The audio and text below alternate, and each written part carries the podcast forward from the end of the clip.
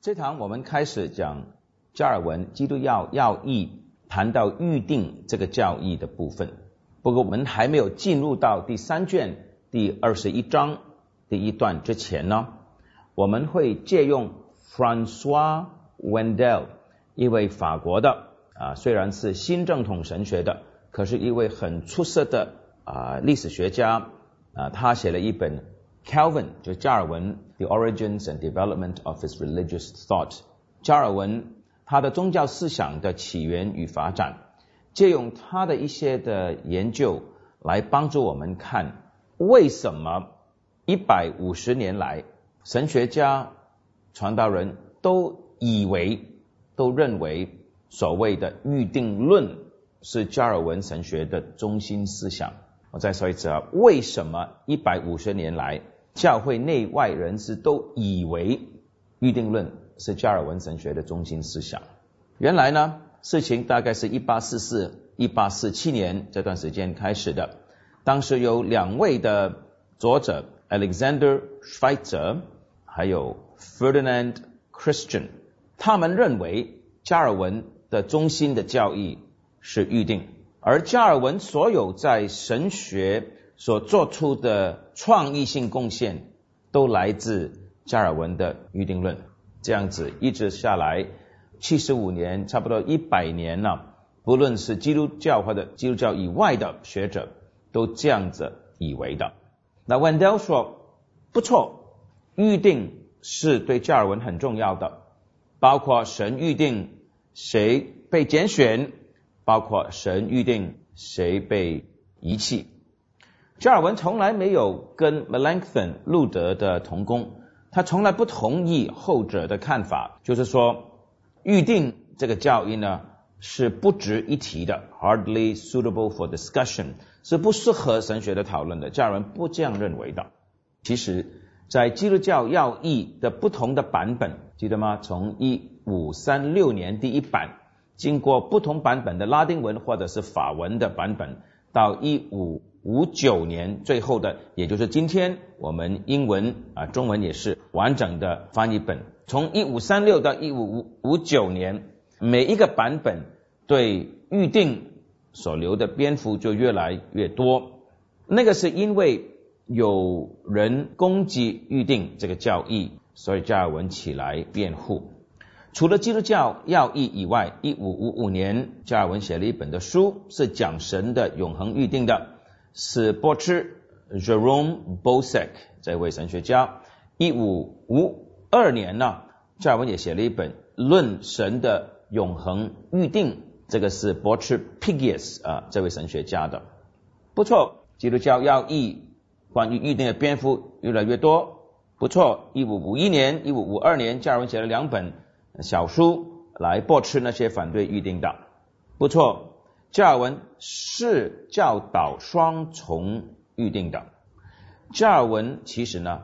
他在强调预定在教义上，还有在教牧实际上的的好处，或者是在实际上教会教牧工作上的意义。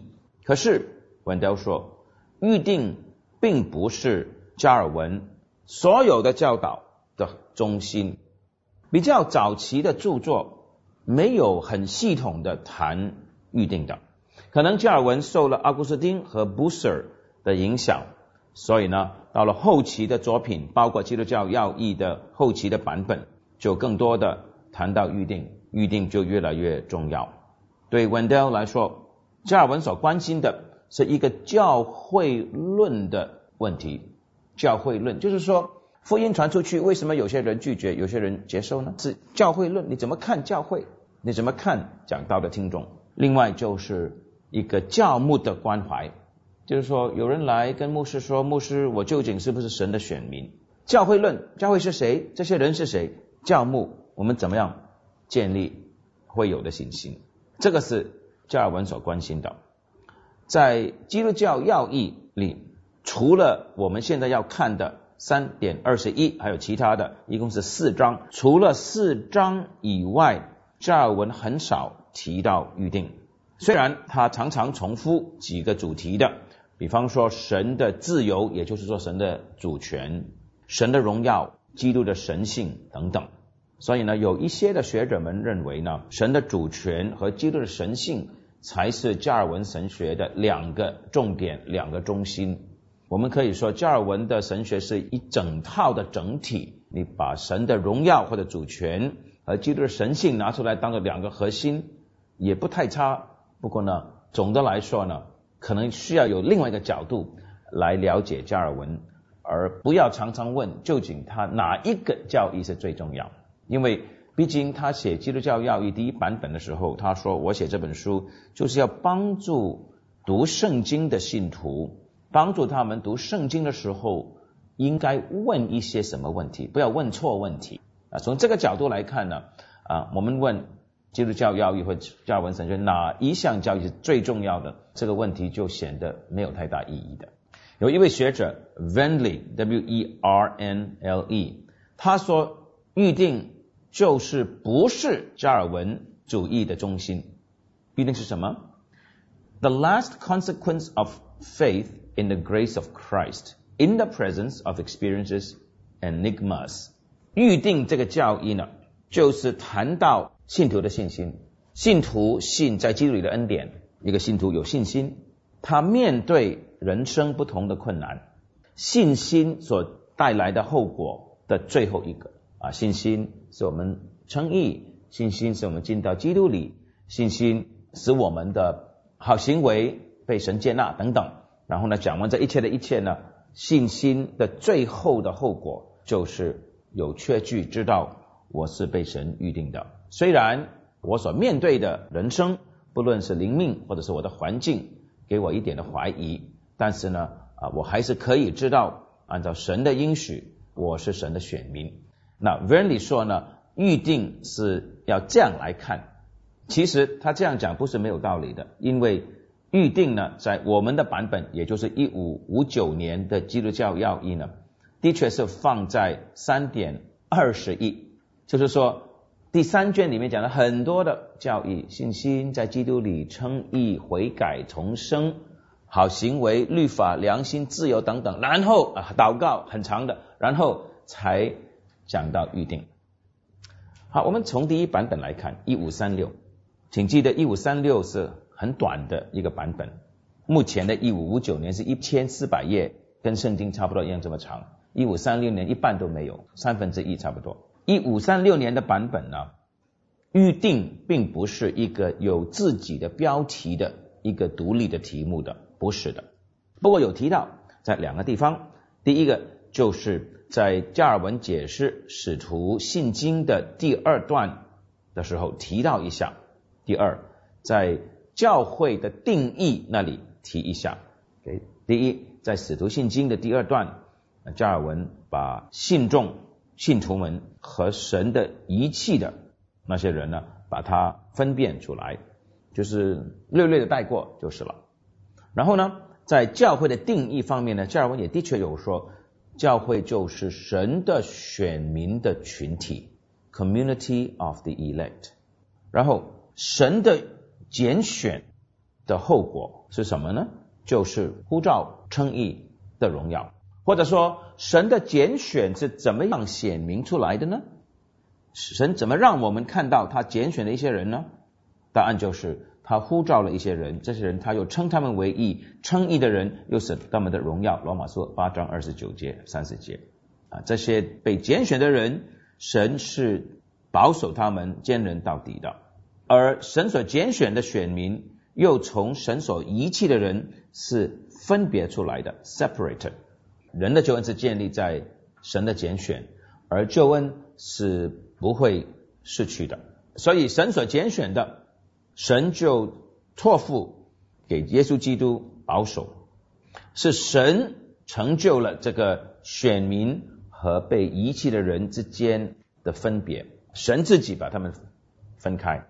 不过，虽然有一些的记号给我们有把握，some sure signs，虽然如此，我们不能够很清楚、很清楚的分辨谁是选民。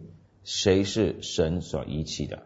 所以我们呢要很满足与教会做一种爱心的判断，judgment of charity，charitable judgment，就把所有那些按照他们所宣称的他们的行为，他们承认是与我们一样相信同一位神和救主基督的呢，我们就把他们算为是选民，是教会的会友。我们只能做了这么多，我们就要满足了。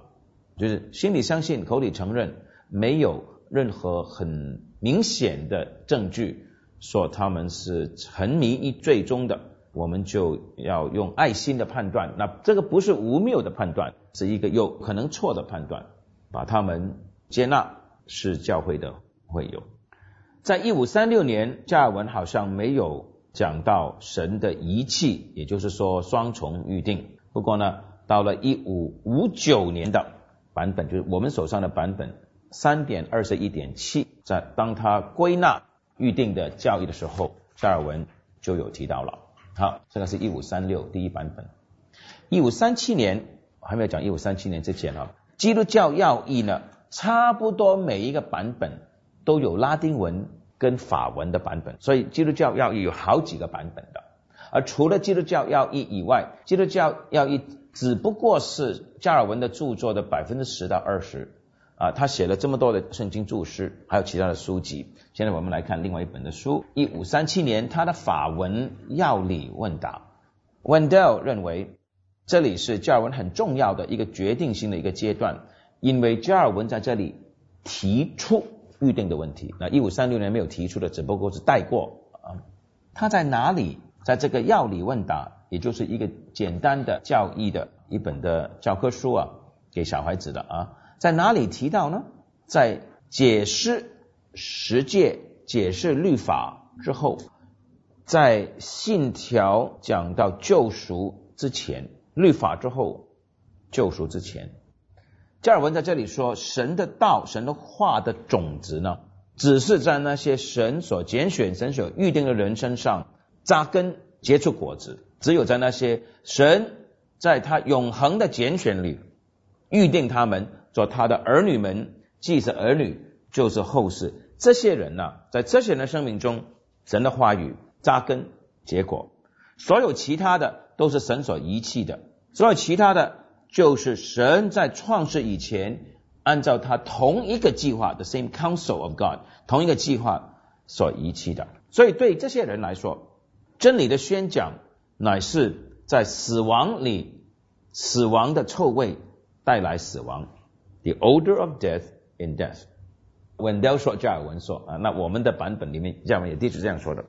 他说，当神的道被宣讲出去的时候呢，并不是同样的感动所有听到的人的，只有在那些神所拣选的人身上讲到神的道才会结果。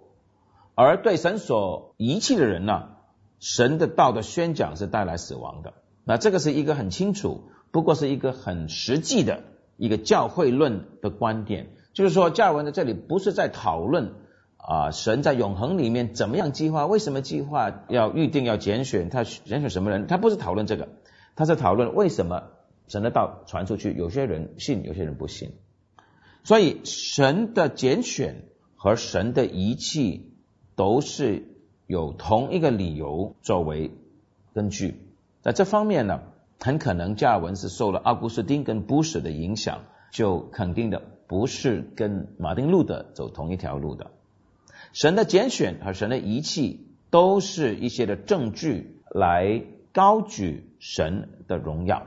一五三七，好了，我们讲了一五三六年略略提一提，一五三七很清楚的提到拣选跟遗弃了。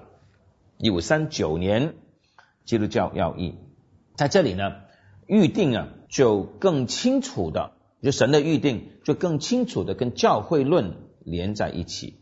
就是说，神的预定怎么样在外在显明出来呢？就是看神的道宣讲出去结了什么果子出来，有什么结果。而这个预定就是神的道的宣讲的果子，因为预定的缘故呢，是放在。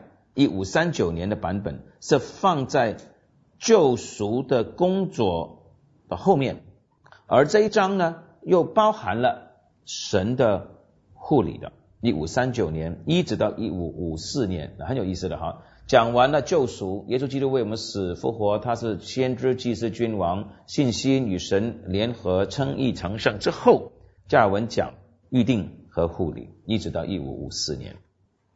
一五五九年，加尔文啊还有五年的寿命啊，他一五六四年去世的。我们现在手上的版本，一五五九年最后的版本呢，加尔文又再次的修改了。预定在基督教要义里的地位，这次呢，他把它放在成圣和称义的后面，一五五九年，然后护理呢，护理就不跟预定放在一起了，就分开了，护理就放在神论的结束，嗯，那一点，再来一次啊，所以我们目前的基督教要义，护理是放在神论那边。认识神三位一体，神创造，然后护理，就是神掌管一切。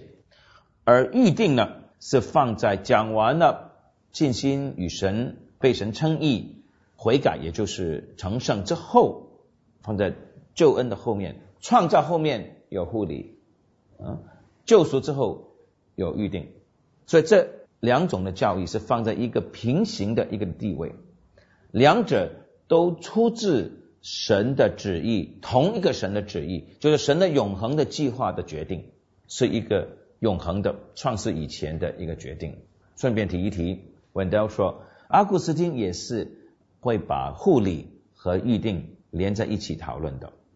其实，阿奎那啊，是一十二世纪的神学家，阿奎那说很有趣的，预定乃是神的护理的一个特殊应用。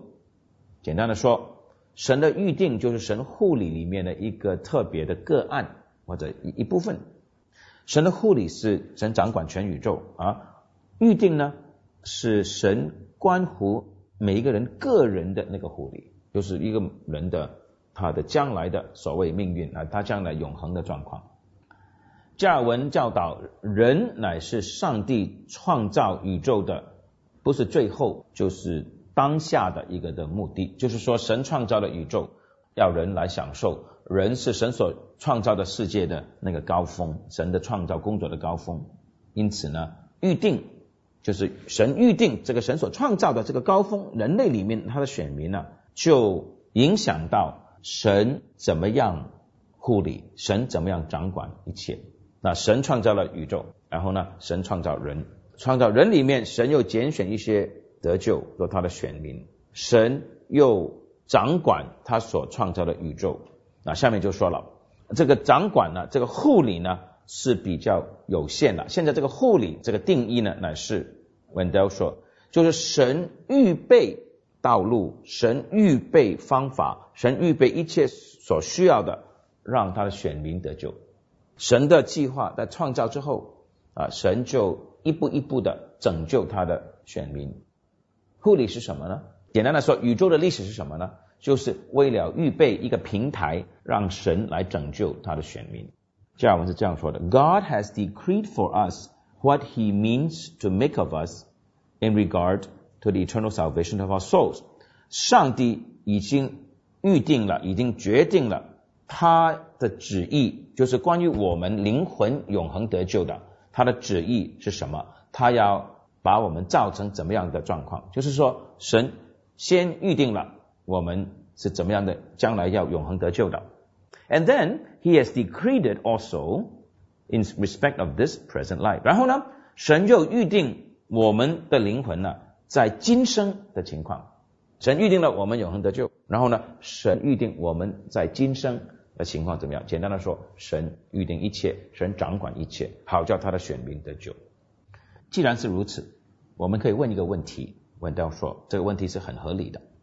预定不如把它放在神的护理那个教义的后面，那不是很好吗？甚至乎把神的预定放在创造论之前，创造之前就谈护理跟预定，不是很好吗？是预定谁得救，然后呢预备一切的条件让他们得救，然后呢才讨论创造论。加尔文的继承人 Theodore de Beza 比萨还有一些其他的加尔文之后受加尔文影响的神学家，的确是这样做的。比萨按照巴克 J.I. Packer 的说法呢，他说比萨跟加尔文不一样。